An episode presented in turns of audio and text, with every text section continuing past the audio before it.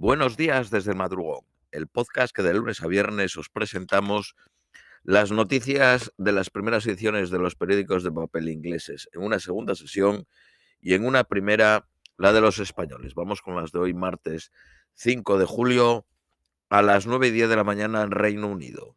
Periódico de Guardia. Al menos seis, seis personas fueron muertas y 30 heridas después de empezar el desfile del 4 de julio en Chicago. El pistolero abrió fuego desde el techo de un negocio usando un rifle que fue recuperado en la escena. La policía advierte de que debería ser considerado armado y peligroso. Todavía no lo han cogido. La tormenta dificulta la búsqueda de los 13 montañeros que faltan después del colapso en un glaciar en Italia. Cerca de 180 contratistas del British Council, dejados atrapados en Afganistán, han recibido el permiso del gobierno de Reino Unido de aplicar online a venir a Reino Unido, pero no hay indicios de cómo salir del país con seguridad. El líder del Partido Laborista, Starmer, descarta reingresar a la Unión Europea, al mercado único o a la Unión aduanera, pero promete arreglar el acuerdo de Boris Johnson. Putin declara victoria al camino hacia el Donbass después de la caída de la fortaleza del Este y dijo a las tropas rusas descansar e incrementar su capacidad de combate. El primer ministro ucraniano dijo que reconstruir el país costaría alrededor de 750 mil millones de dólares y debería usarse los activos confiscados a Rusia y a los oligarcas rusos. La Agencia Espacial Rusa ha publicado fotos mostrando a los astronautas de la Estación Internacional del Espacio llevando las banderas de las auto proclamadas repúblicas en Luhansk y Donetsk. Un top chef ucraniano está lanzando una embajada cultural en Reino Unido, mostrando la comida, bebidas, diseño y arte, en la forma de un nuevo restaurante con personal ucraniano. Se, llamará Mirya, que significa sueño, y está, se va a situar cerca de El Score, en Londres.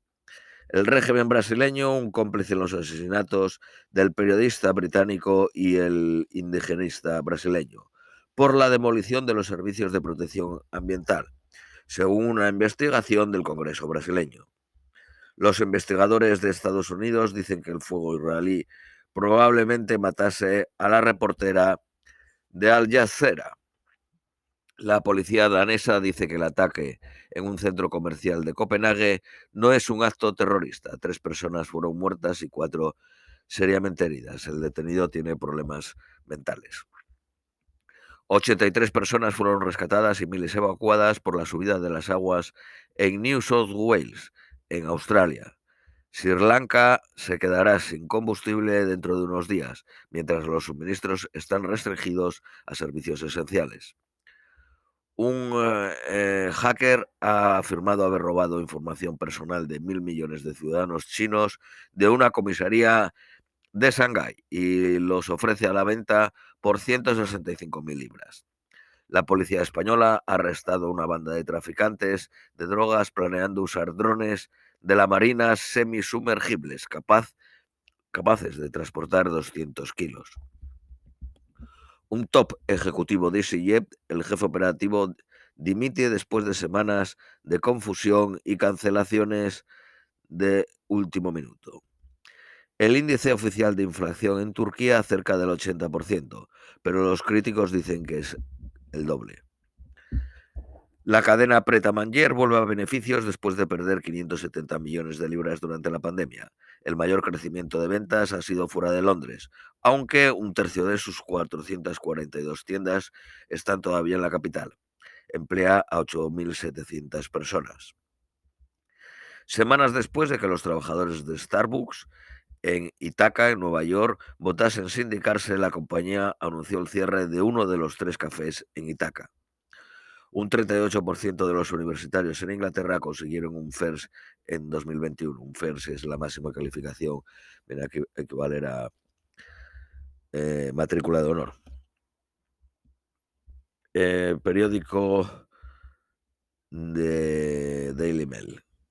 a los fans se les permitirá ponerse de pie para el próximo campeonato en Wembley, después de que el gobierno aprobase zonas de estar de pie seguro. El Parlamento debe de actuar para parar lo que eh, parece alegaciones de conductas sexuales inapropiadas sin fin de los parlamentarios. El eh, Darwin Street admitió que Doris Johnson había sabido sobre las afirmaciones contra Chris Pitcher antes de hacerlo jefe de la disciplina.